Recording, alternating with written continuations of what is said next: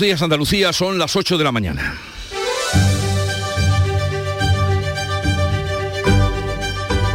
En Canal Sur Radio, La mañana de Andalucía con Jesús Vigorra.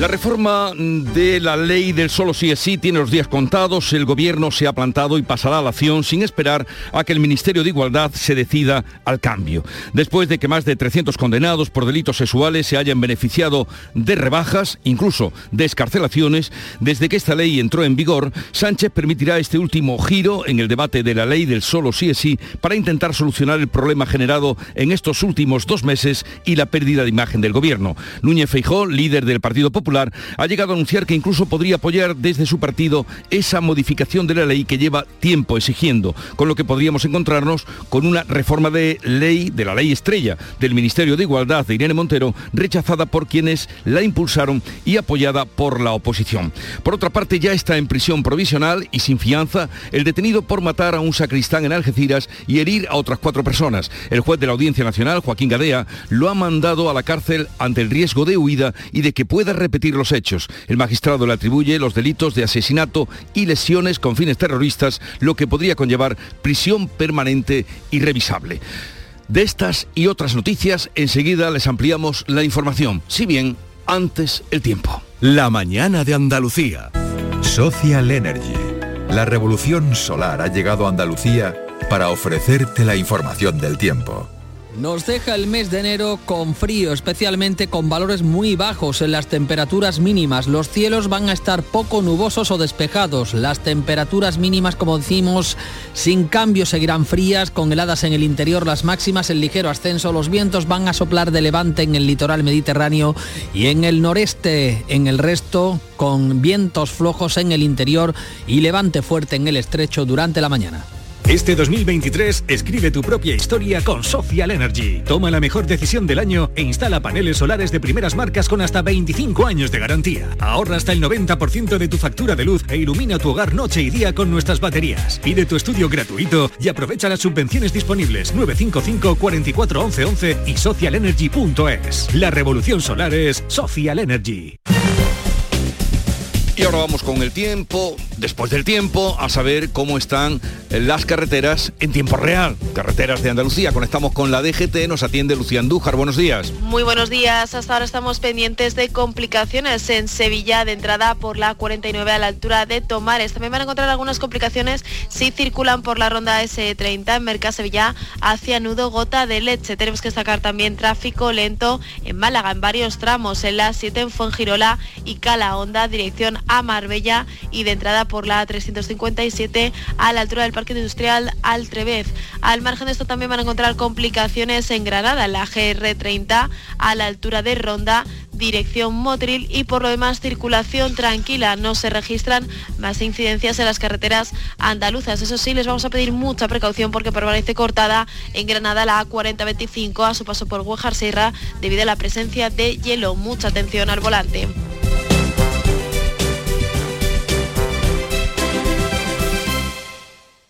Este martes en el Eurojackpot de la 11 por solo 2 euros hay un bote de 104 millones. Y tan tatara millonario porque con el Eurojackpot, el mega sorteo europeo de la 11, no solo te haces millonario tú, también tus hijos y los hijos de tus hijos y los hijos de los hijos de tus hijos. Compra ya tu Eurojackpot de la 11, que son 104 millones. Eurojackpot de la 11, millonario por los siglos de los siglos. A todos los que jugáis a la 11, bien jugado. Juega responsablemente y solo si eres mayor de edad. En Canal Sur Radio, la mañana de Andalucía con Jesús Bigorra. Noticias. Vamos a contarles que ya está en prisión incondicional el joven marroquí que asesinó a un sacristán e hirió a otras cuatro personas en Algeciras la semana pasada. La investigación cree que actuó solo y que se radicalizó en un mes. Manuel Pérez Alcázar. El magistrado accede a la petición de la Fiscalía y argumenta que existe riesgo de fuga y de que repita los hechos. Los investigadores no han considerado necesario someterle a un examen psicológico porque su relato parecía coherente. El juez cree que Kanya actuaba solo, sin ayuda de terceros y que no ha jurado lealtad a ninguna organización terrorista. La policía, que le ha intervenido documentación y dispositivos electrónicos que, que están siendo analizados, sostiene que presenta un perfil inestable y que se autorradicalizó en el último mes. El magistrado le atribuye los delitos de asesinato y lesiones con fines terroristas que podrían conllevar la prisión permanente revisable. Y en Algeciras se va a celebrar este jueves una Junta Local de Seguridad, pese a que la subdelegación del Gobierno ha declinado participar en ella. Ángeles Carreras.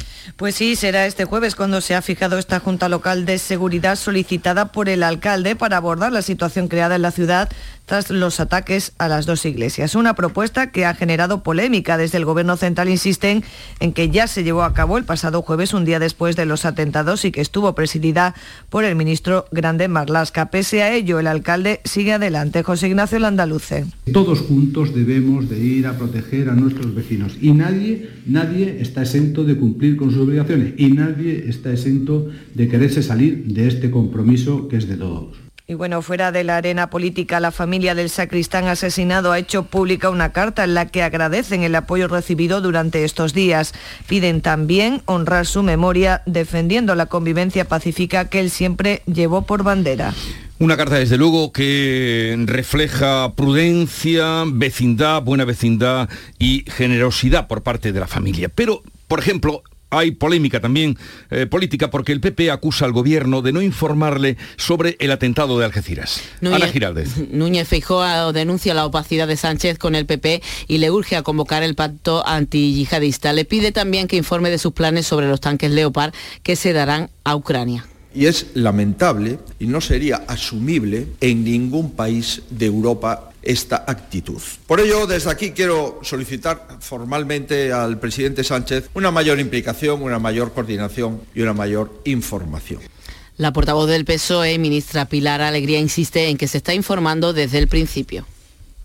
El propio ministro de Interior se puso en contacto con el presidente de la Junta de Andalucía, con el señor Juanma Moreno, y también con el alcalde de Algeciras. Y ese mismo jueves, el secretario de Estado de Interior llamó directamente a la portavoz del Partido Popular, a la señora Cuca Gamarra. En Bélgica también se investiga como posible ataque terrorista el apuñalamiento a tres personas que han resultado heridas de gravedad en una estación, estación de Bruselas cerca de las principales instituciones comunitarias. Y en medio de todo esto, el presidente de la Junta ha mostrado su rechazo al terrorismo y ha llamado a la unidad frente a los totalitarismos. En el 25 aniversario del asesinato por ETA del concejal del Partido Popular de Sevilla, Alberto Jiménez Becerril, y de su esposa, Juanma Moreno, ha llamado a dar una respuesta unánime de libertad y de rechazo a la violencia terrorista y para combatir los totalitarismos. Y también para reivindicar justicia Justicia porque todos esos fanáticos, esos totalitarios que, persiguen a la libertad, hicieron mucho daño, generaron muchísimo sufrimiento a decenas de miles de familias en España. Y todavía hay casos que no se han resuelto. Y todavía hay asesinos que están libres.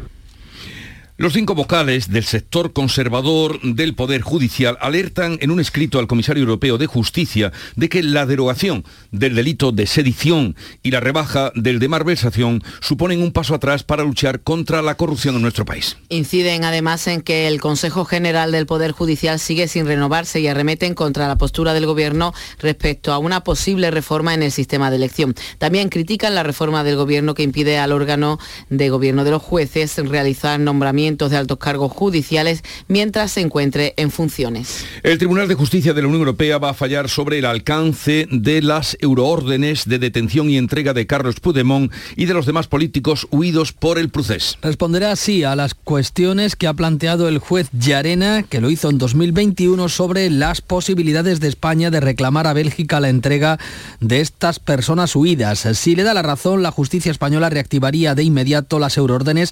La primera sería la del exconsejero Luis Puig, que no es eurodiputado y por lo tanto carece de inmunidad.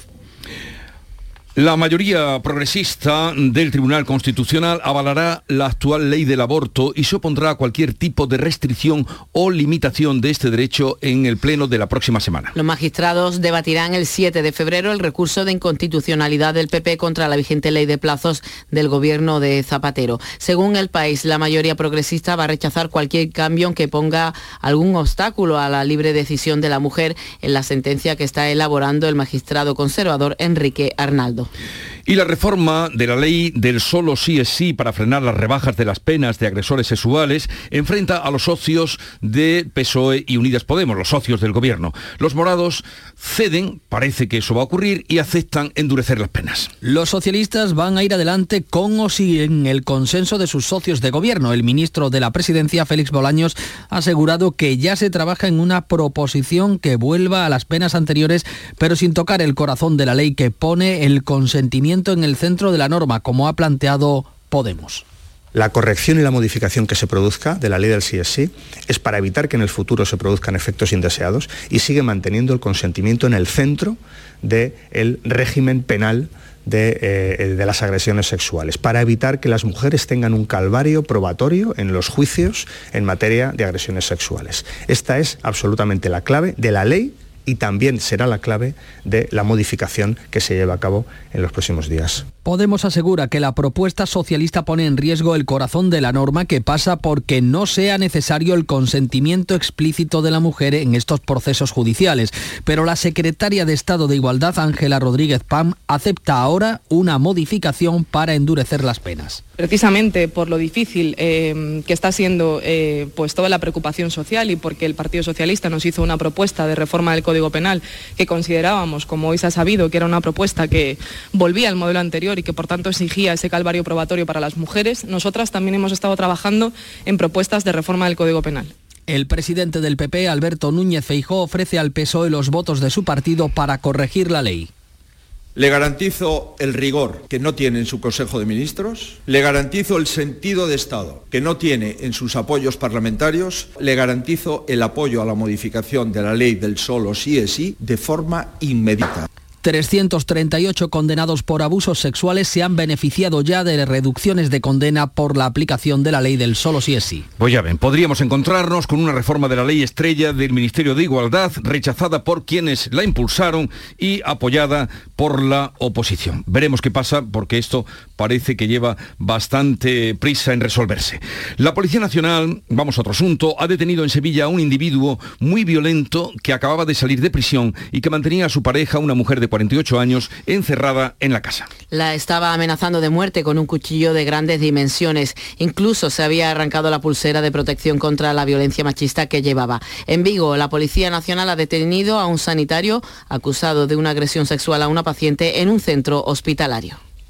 La defensa de Dani Alves ha presentado un recurso de apelación contra la decisión de la jueza e instructora de enviarlo a prisión preventiva. El futbolista brasileño Dani Alves está acusado de una agresión sexual a una joven de 23 años en una discoteca de Barcelona la noche del pasado 30 de diciembre. Por otro lado, el escritor y actor Bob Pop ha denunciado que también fue acosado durante la gala posterior a los premios del cine feroz que se han celebrado este sábado en Zaragoza. Ha relatado literalmente que el productor Javier Pérez Santana, detenido y puesto en libertad eh, con medidas cautelares, intentó besarle la boca tres veces sin su permiso. Y a todo esto, el alcalde de Zaragoza lamentándose de que con la pasta que han puesto eh, solo se habla de los premios feroz por el escándalo y no de la ciudad, de la promoción de la ciudad como pensaba. Continuará en prisión provisional sin fianza el entrenador mm, de Huelva de fútbol base que presuntamente ha abusado sexualmente de al menos 15 niñas. Lo ha decidido la juez después de que el detenido se haya negado a declarar. La investigación continúa abierta y el número de denuncias sigue creciendo. En Málaga ha comenzado el juicio contra un hombre acusado de abusar sexualmente de una niña de 11 años, hija de su expareja, al menos en una veintena de ocasiones. Son las 8, 14 minutos de la mañana. Buenos días. En el sorteo del cupón diario celebrado ayer, el número premiado ha sido 22.220. 22220. Serie 3003. Recuerda que hoy, como cada martes, tienes un bote millonario en el sorteo del Eurojackpot de la 11. disfruta del día. Y ya sabes, a todos los que jugáis a la 11, bien jugado. En Canal Sur Radio, la mañana de Andalucía con Jesús Vigorra. Noticias. El Fondo Monetario Internacional prevé un frenazo para la economía española que crecerá menos de lo previsto. Pedro Sánchez y Núñez Feijo vuelven a debatir esta tarde.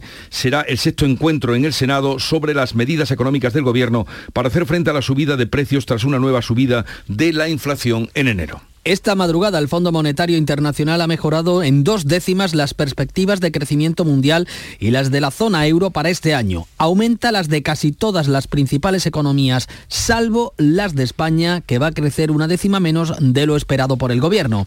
Pedro Sánchez y Núñez Feijó debaten esta tarde sobre las medidas frente a la crisis de precios cuando el IPC adelantado se ha situado en el 5,8% en enero, una décima más que en el mes de diciembre, truncando así una eh, tendencia a la baja. Coincide con la bajada del IVA a los productos básicos y la retirada de la bonificación general a los carburantes. La vicepresidenta económica Nadia Calviño mantiene que la bajada del IVA ya se nota en los bolsillos. Todavía no tenemos datos de la evolución de los precios de los alimentos.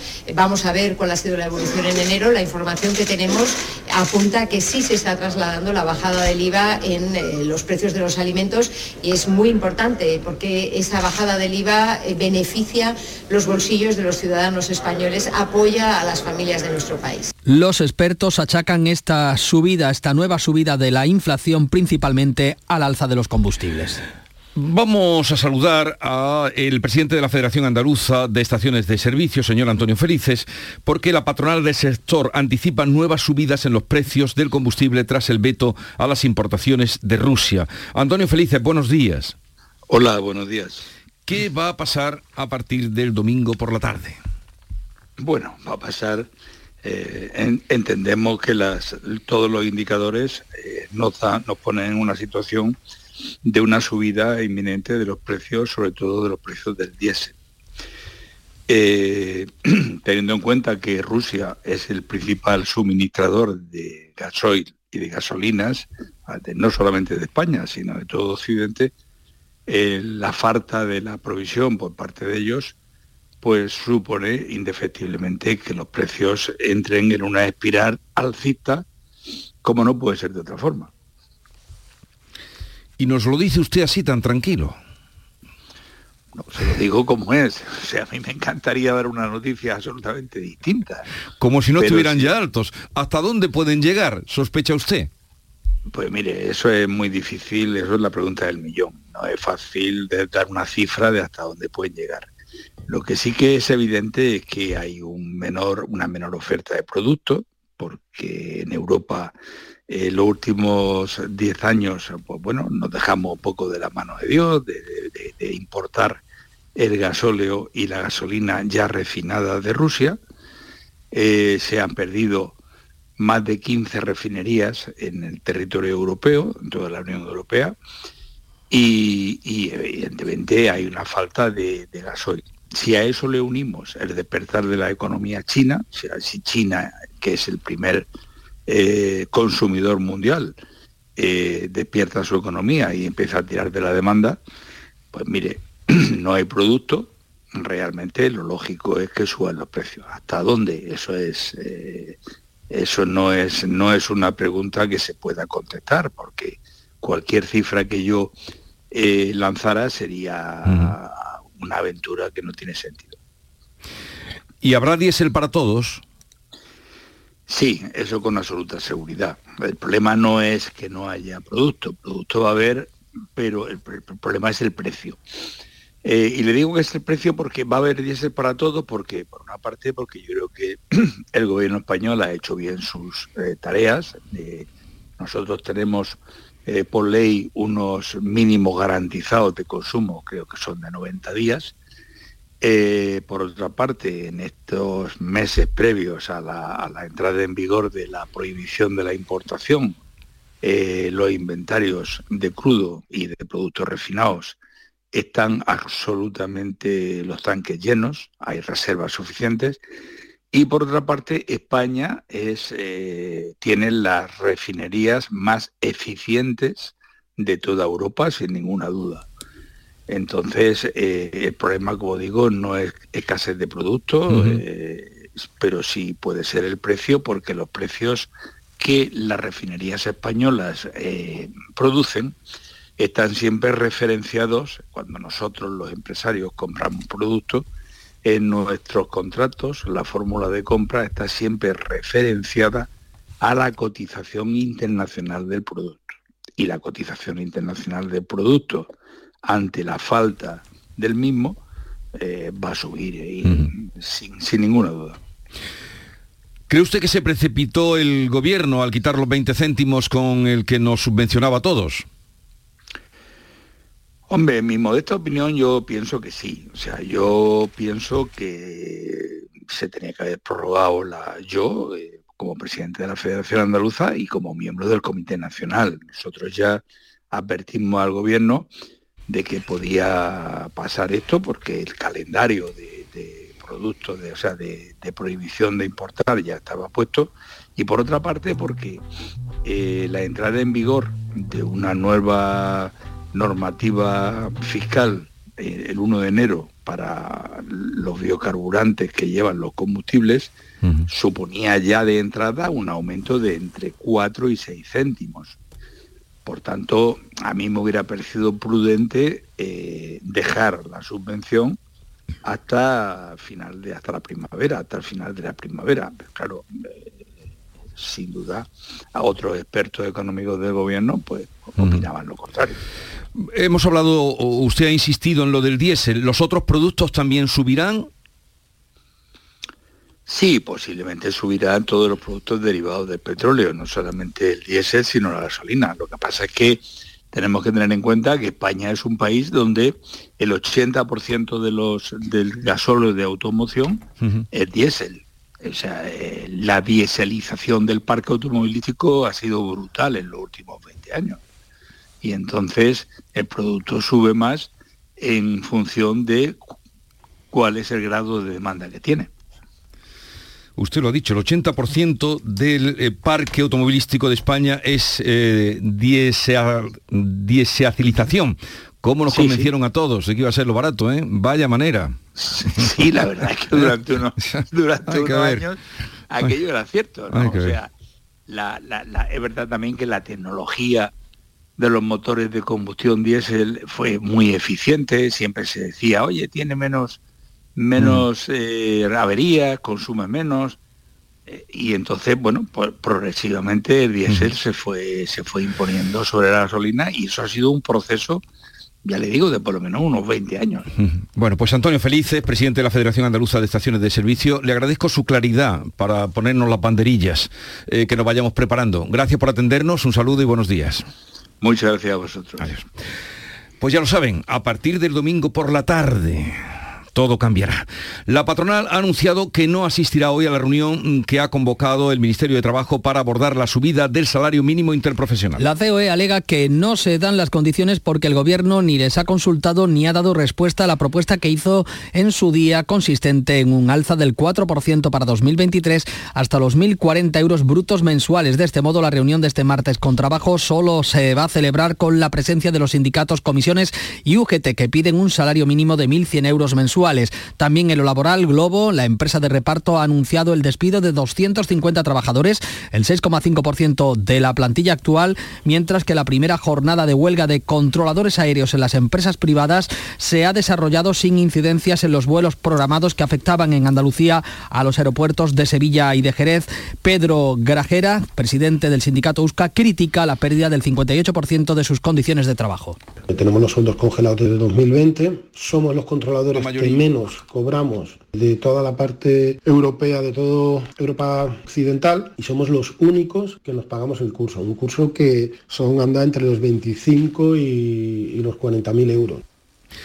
El último estudio del barómetro del Centra que se daba a conocer ayer da la mayoría al Partido Popular en todas las capitales de provincia de Andalucía. El PP ganaría las elecciones municipales en las ocho capitales, consiguiendo o rozando la mayoría absoluta en siete de ellas y con mayoría simple en Sevilla, donde actualmente gobierna el Partido Socialista.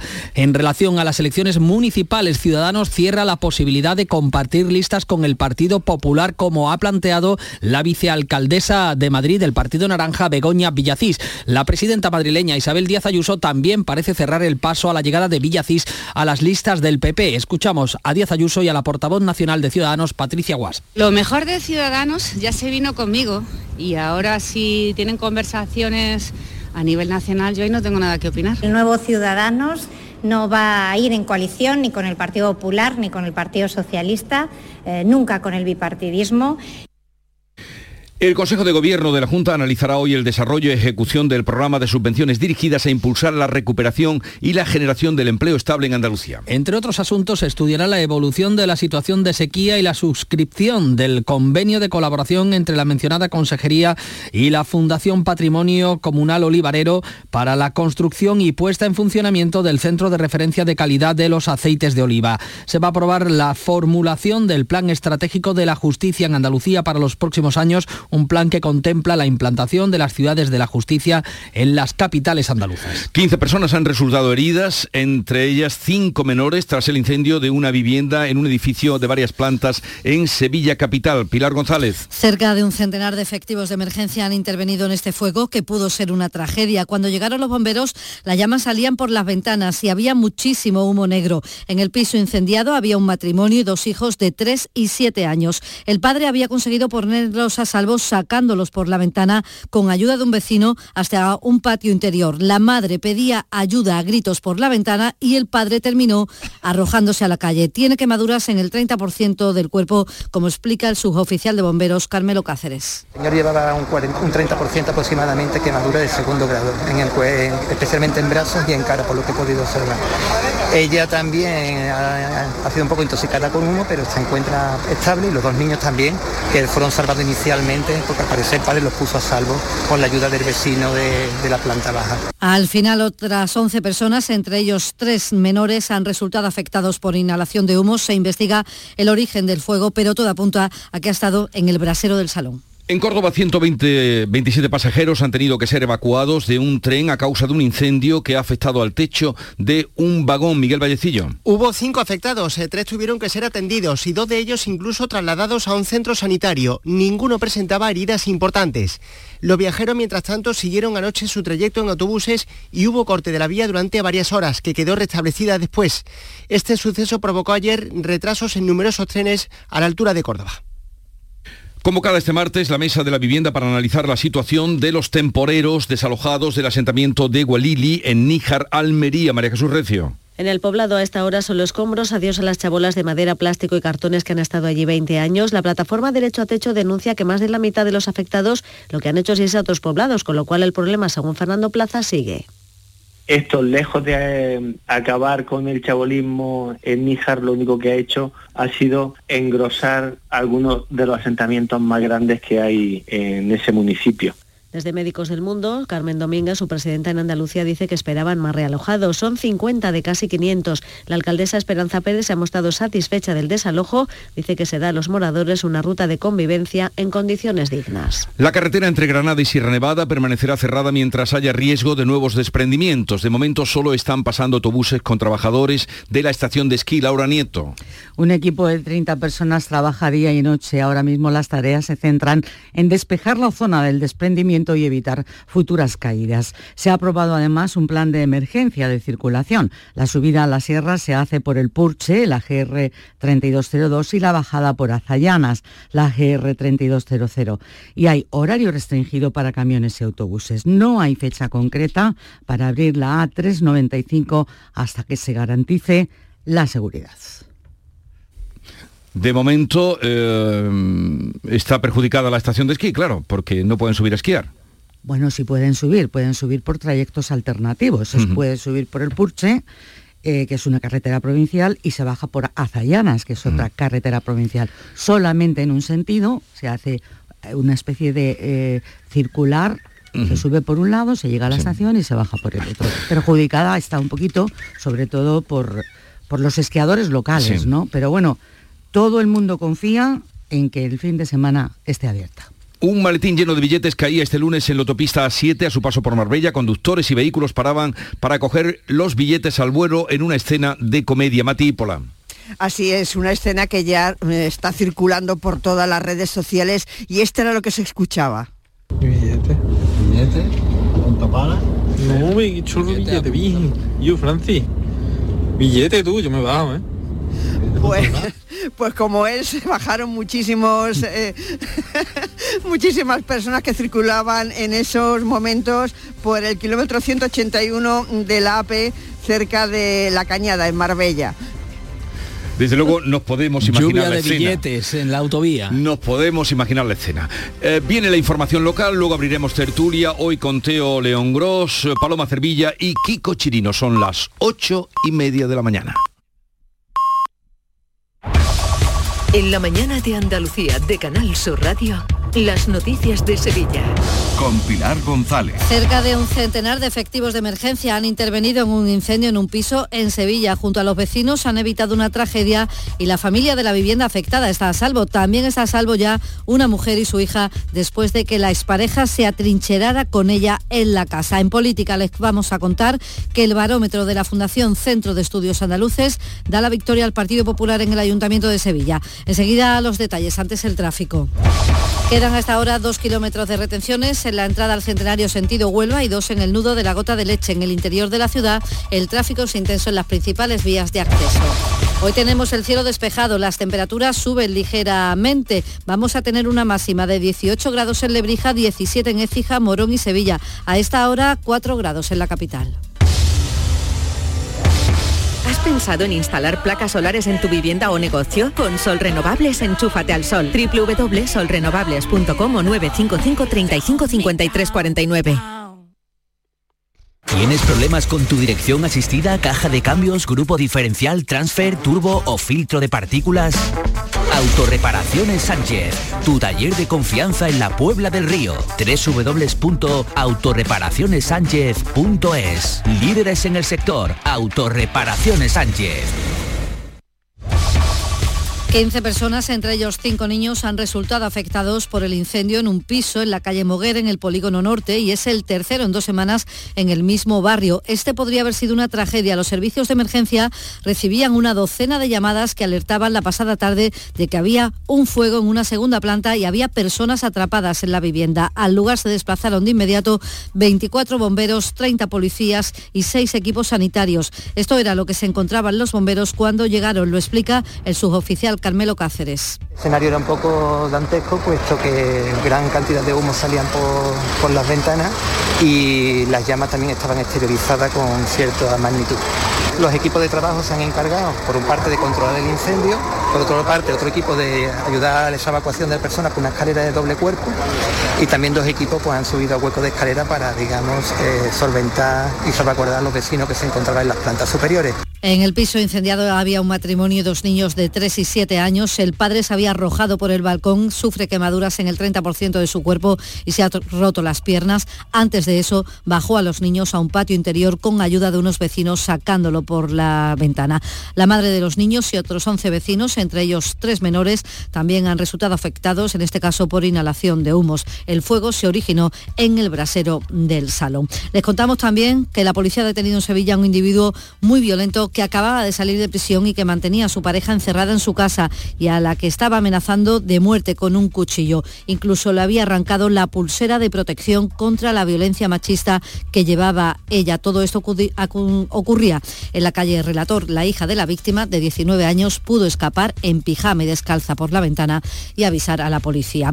En política, el PP ganaría las elecciones municipales en Sevilla. Según el barómetro de la Fundación Centro de Estudios Andaluces, tendría entre 13 o 14 concejales los populares frente a los 8 que tiene el PSOE. Mantendría los 13 o pierde uno. Así las cosas, ambos podrían gobernar, pero buscando algún tipo de pacto. El candidato del PP, José Luis Sanz, que cree que su proyecto de ciudad está calando. Ilusionar a los muchos votantes, no solo del Partido Popular, de ciudadanos que se encuentran en este momento huérfanos de proyecto político ilusionar a muchos votantes del Partido Socialista que están viendo eh, que no les gusta, que no se sienten identificados con el Partido Socialista que, todos los días protagoniza. Y el candidato socialista Antonio Muñoz ha dicho que el PSOE maneja otros datos. Pero yo le puedo decir que los datos que manejamos desde el Partido Socialista eh, difieren, por decirlo de alguna manera, de esta encuesta y yo estoy seguro que a partir de mayo el PSOE va a seguir gobernando Sevilla y yo voy a seguir siendo alcalde. Deportes, Nuria Gaciño, buenos días. Pape Gay, los dos últimos refuerzos del Sevilla en este mercado de invierno van a ser presentados hoy a la una y media de la tarde. El delantero gaditano Brian Hill vuelve a Nervión después de ser vendido al Tottenham hace dos veranos por 25 millones de euros. Vuelve cedido hasta final de temporada, al igual que el centro, eh, centrocampista Pape Gay procedente del Olympique de Marsella. En el Betis se cierra la marcha de Loren a Las Palmas, también cedido, una salida que podría facilitar la llegada del delantero Ayoce, actualmente en las filas del Leicester y que ha frenado su fichaje por el Villarreal. Gracias, Nuria. Menos un grado a esta hora en la Roda de Andalucía, tres en Araal, cuatro en Sevilla.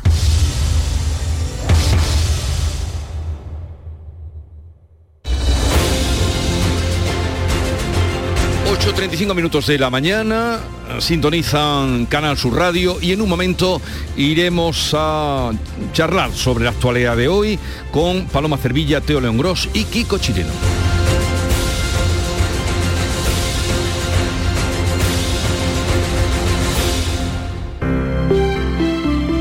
Buenos días. En el sorteo de mi día de la 11 de ayer, la fecha ganadora ha sido... 6 de junio de 1963. Y el número de la suerte, el 9. Recuerda que hoy, como cada martes, tienes un bote millonario en el sorteo del Eurojackpot de la 11. Disfruta del día. Y ya sabes, a todos los que jugáis a la 11, bien jugado. Cercanía. Las historias que pasan en nuestra tierra. Andalucía en profundidad. Actualidad. El cafelito de siempre. Así es la tarde de Canal Sur Radio con Mariló Maldonado. Tres horas para disfrutar de una radio emocionante. Andalucía, son las 3 de la tarde. La tarde de Canal Sur Radio con Mariló Maldonado. De lunes a viernes desde las 3 de la tarde. Más Andalucía. Más Canal Sur Radio.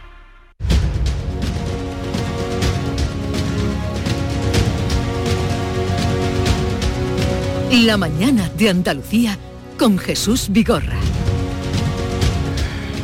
Y con Paloma Cervilla. Mm, Paloma, buenos días. Hola, buenos días Jesús, buenos días a todos. ¿Qué, tal estás? Pues mira, estoy con un poquito de frío que hay en Madrid, pero estoy en mi mesa camilla como buena andaluza, calentita, para hablar con vosotros. La calle hace mucho frío, la calle hace mucho frío, ¿no? Menos dos grados tenemos aquí en Madrid. Pero yo estoy muy bien, ¿eh? yo estoy muy bien. me alegro porque ya estábamos sintiendo como una cosa así. Eh, hoy también está con nosotros Kiko Chirino, su director de Ideal Granada. Buenos días, Kiko. ¿Qué tal? Buenos días. Estás a, cubierto, a cubierto. Yo no me quejo del frío, yo no me quejo del frío. Pregúntale por el frío al siguiente. al malagueño, al malagueño. A Teo León Gross. Buenos días, Teo. ¿Qué tal? Buenos días. Yo sí me quejo del frío. Pero el que pasas dentro o el que pasas fuera. No, no, no, no, no, el que paso fuera, porque dentro he ido a lo largo de mi vida y, gracias a la nómina que me pagáis, en fin, eh, he ido acumulando diferentes artefactos, fuentes de calor que, diseminando a lo largo de toda la vivienda. Y eh, digamos es muy difícil que yo pase frío dentro. Pero fuera mm, estoy pasando frío. Y el frío provoca desamparo. Eh, eh, sí, sí, sí. A diferencia y desconfort que decimos. pero, esa sensación de desamparo es muy desagradable. pero has quedado, has quedado como un derrochólico de eso, ¿no? no, porque fíjate que lo he explicado Kiko, conociéndote además he querido poner atención, eh, que lo distribuyo por la casa, he dicho. Entonces no es que tenga todos encendidos a la vez, sino que cuando estoy en, trabajando en el ordenador, en el ahí tengo la fuente de calor, cuando voy a a la cocina, pongo la fuente de calor, cuando vas al baño, fundamental. Oye, pero al decir que el frío provoca desamparo, ¿estabas pensando en Irene Montero? No, no, no, no, no. No estaba pensando en Irene Montero porque Irene Montero está pertrechada de un abrigo ideológico que le impide pasar frío ella, si te fijas, por más que, las corrientes que lleguen eh, de los tribunales de justicia eh, mm, fuesen suficientes para helar a cualquier ministro que hubiera hecho una ley desastrosa como esa, eh, una ley tan fallida como esa, en el aspecto concreto, no hablo en el, ideario, ni, siquiera en la intención, hablo de, de las penas. Cuando hubiera visto 100, 200, 300 rebajas de condenas, cuando hubiera visto que las promesas que eh, llevó al presidente del gobierno a afirmar que eh, la unificación del abuso y la agresión sexual tendría como efecto incrementar el castigo para los agresores, hubiera, eh, hubiera debido pasar frío, mm. pero no, porque tienen esa cosa alegre y ideológica que, se ve que, es muy reconfortante. decía esto porque ante la inminente reforma que va a haber de la ley del solo sí es sí, ya veremos cómo se hace, es otra cosa, parece que ruptura no va a haber, ¿no? Paloma. Bueno, yo, sabes que, yo siempre digo... pero ruptura, ruptura no. Yo siempre digo... Yo siempre digo que aquí no se va nadie. ¿Dónde van a ir esta gente? ¿Dónde va a ir Irene Montero? ¿Dónde va a ir la Talpan? ¿Dónde va a ir Ione Belarra? Esta gente no se, no, se, no se echa ni con agua caliente que decimos en Andalucía. Yo creo que son una gente que no se respetan a sí mismos y tampoco respetan a las mujeres. Porque yo cada vez que veo el, el discurso de este fin de semana de Irene Montero, creo que era en Canarias, creo recordar, diciendo que iban a defender a las mujeres, que eran los únicos que defendían a las mujeres, pero Dios santo, ¿cómo se puede decir eso con 300 violadores a los que se les, se les ha bajado las penas y 30 que han quedado en libertad? ¿Cómo se puede tener ese desahogo personal. Es que a mí me daría tanta vergüenza, Jesús, tanta vergüenza salir a, a, decir esto. Yo creo que es un desastre y es una gente que si no se ha ido con esto, ¿con qué se va a ir Jesús? ¿Qué otro desastre de, gestión hay mayor que hacer una ley, una ley como esta, ¿no? No se van a ir nadie, prietas la fila, habrá algunos cambios, evidentemente, porque Pedro Sánchez sabe que se desangra electoralmente, pero e, esta gente no le echa a nadie del poder y a esta banda, por supuesto, muchísimo menos. Ayer, ayer eh, cuando asistíamos a los comentarios las reacciones repetidas de algunos de ellos, reproduciendo en el ala del patriarcado de Podemos. Y digo patriarcado de Podemos porque siguen los mensajes que desde fuera eh, esparce su propio líder y que replica con mayor o menor ocurrencia Chenique y principalmente las dos ministras, Ione Belarra y Irene Montero. ¿no? Sorprende todavía el silencio de, de Yolanda Díaz, que entendemos que no es cómplice, pero que estaría bien saberlo. Estaría bien saberlo porque a los cargos públicos hay que pedirle también y hay que exigirle una pedagogía y una responsabilidad eh, en sus declaraciones.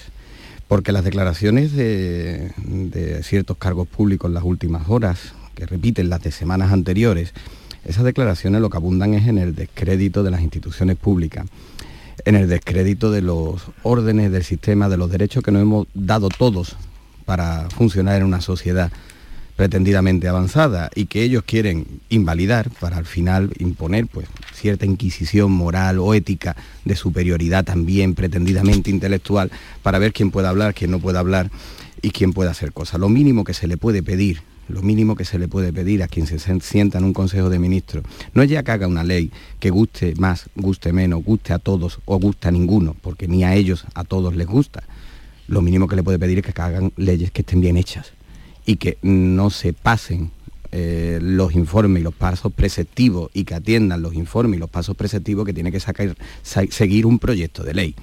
Y si después no la hacen bien, pues al menos que tengan, que tengan la honestidad y la humildad para corregirla y no para imponernos que esto es pues los designios, la directriz de una panda de jueces de derechas y machistas. Por cierto, esta mañana hay que celebrar que 126 mujeres y 45 hombres se incorporan a la categoría de jueces machistas.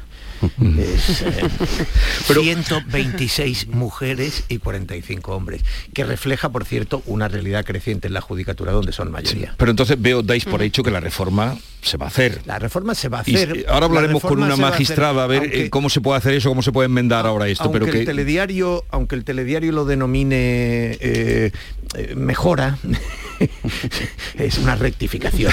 es una rectificación de, unos errores obvios. Y además dijo ayer Bolaños, eh, y vamos a utilizar a los mejores catedráticos y a los mejores expertos en derecho penal para hacer esta reforma. Y claro, la pregunta que surge a continuación es, oiga, ¿y la otra vez con quién lo hiciste?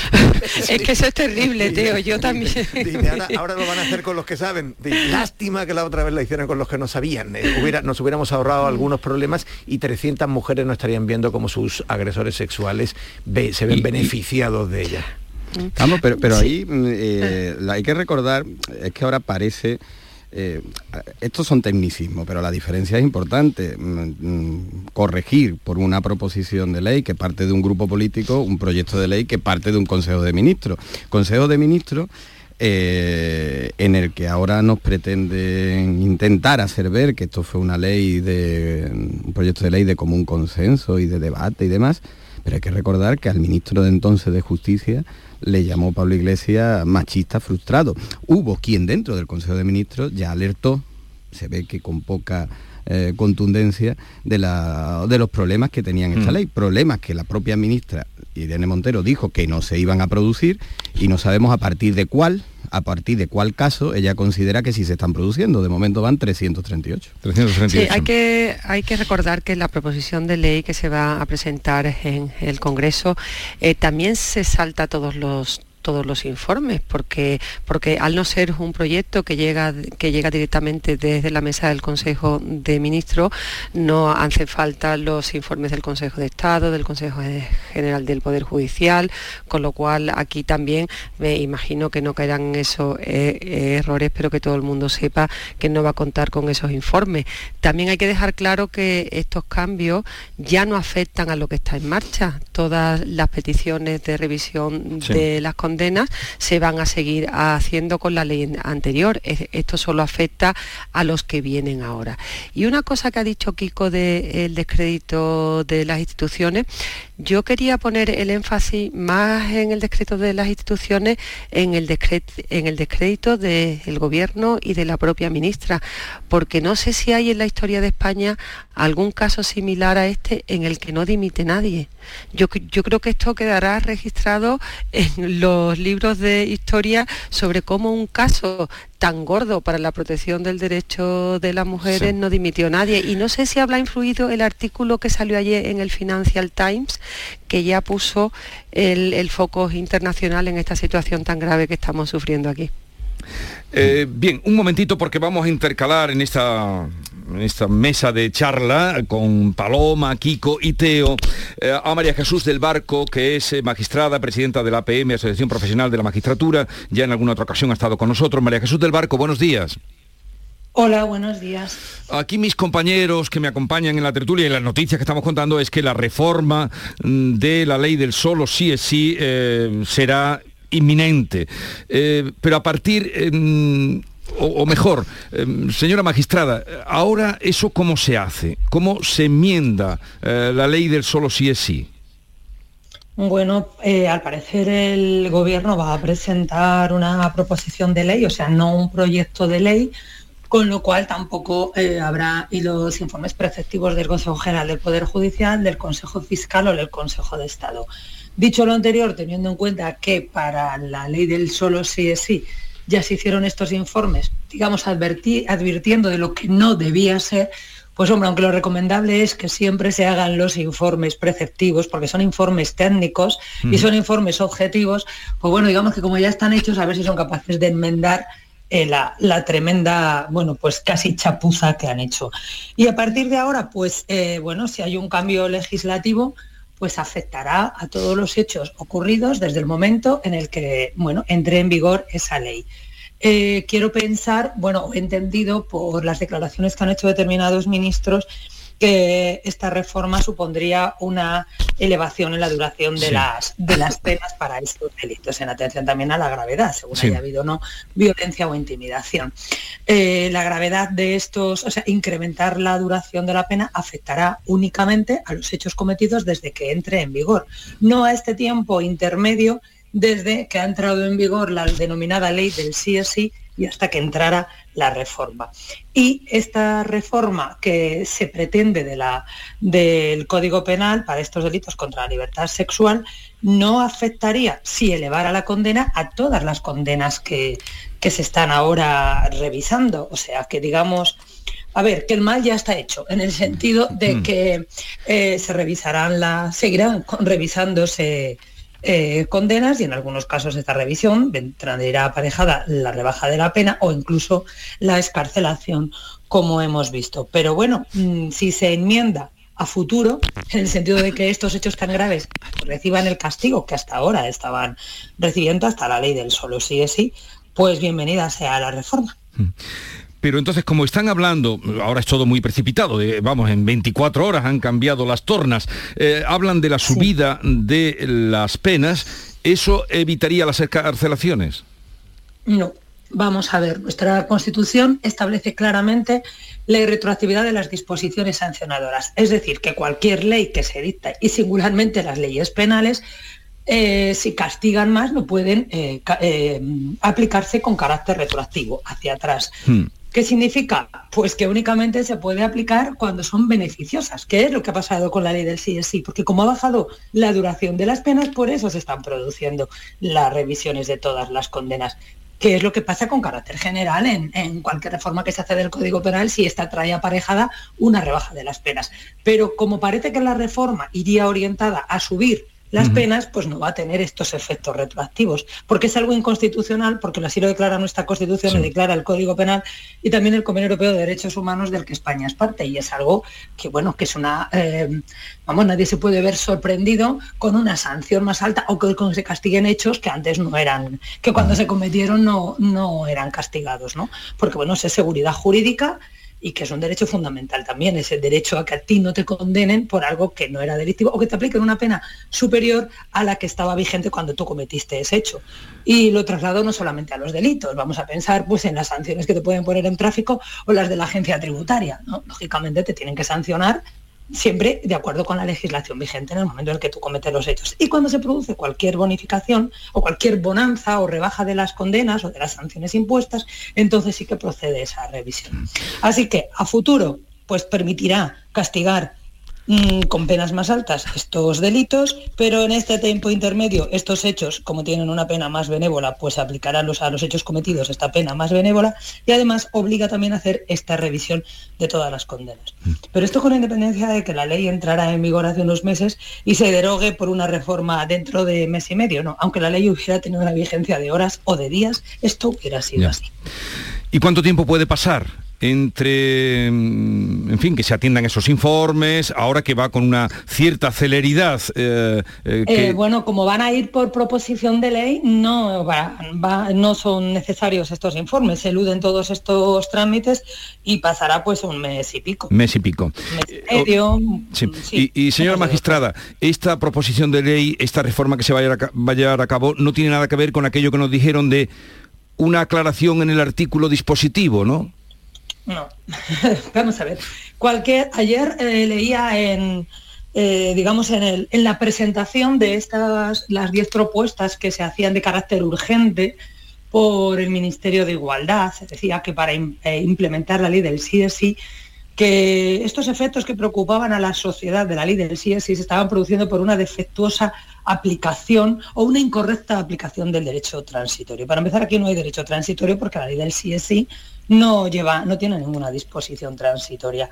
En otras leyes penales, en otras modificaciones penales o incluso en el propio Código Penal de 1995 sí que se incluyeron unas disposiciones transitorias, pero ojo, cualquier disposición transitoria debe tener eh, su cobertura constitucional, no puede ir más allá de lo que dice el artículo 9.3 de la Constitución y lo que dice el artículo 7 del Convenio Europeo de Derechos Humanos. O sea, no puede suponer eh, negar Mm, digamos, eh, la, revisión de esa condena cuando es favorable al reo. Vamos a ver, es permitir Y es que ahora lo estamos viendo con, el delito de, los delitos contra libertad sexual.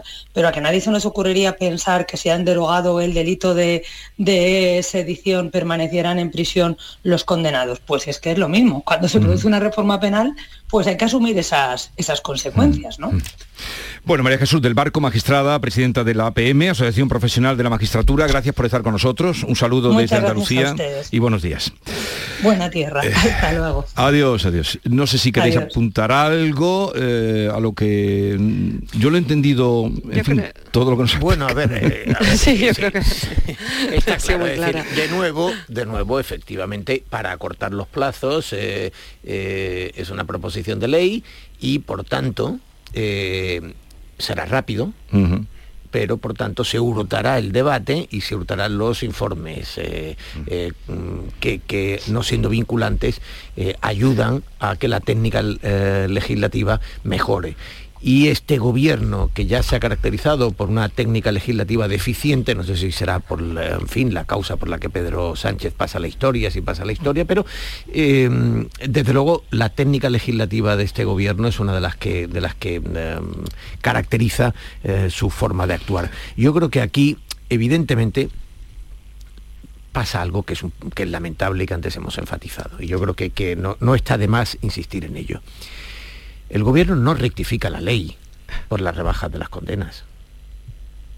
Entre otras cosas, porque no va a haber rebajas de. O sea, no, el, cambio de la ley no va a impedir que se hagan esas rebajas de las condenas. Lo acaba de explicar la señora del barco muy bien. Es decir, eh, solo lo que ocurra después a partir de, ahora, de la ley eh, eh, tendrá la calificación que, que corresponda con el nuevo texto legal. Pero todo lo que haya ocurrido antes seguirá beneficiándose de la ley del solo si es deficiente. Bueno, eh, esto, el primer día, cuando empieza a darse, a un gobierno que le alarma, dice, ojo, vamos a actuar.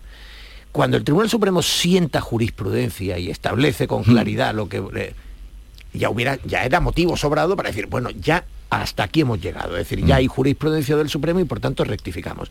¿Cuándo han rectificado? Cuando las encuestas están diciendo que esto es un agujero negro, cuando en los sondeos han empezado a ver que les afecta seriamente y cuando naturalmente los varones y alcaldes que van a mayo empiezan a decir así no podemos seguir. Es que esa es la clave, Teo. Yo creo que la clave es esa. La clave no es un interés por, la protección de la mujer. Yo creo que, la única clave es, es, un, es un mensaje electoral, ¿no? Es un mensaje electoral por la pérdida y por la caída.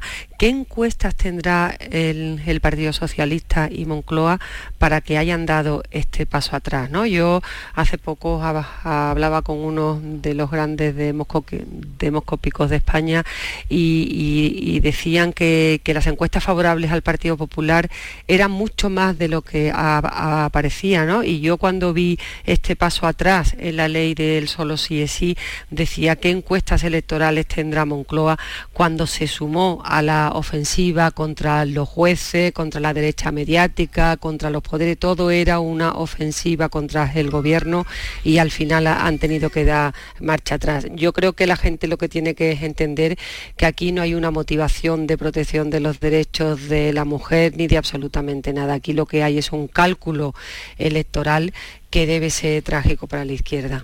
Bueno, pero Paloma, tanto que se ha pedido la rectificación cuando llega, tampoco...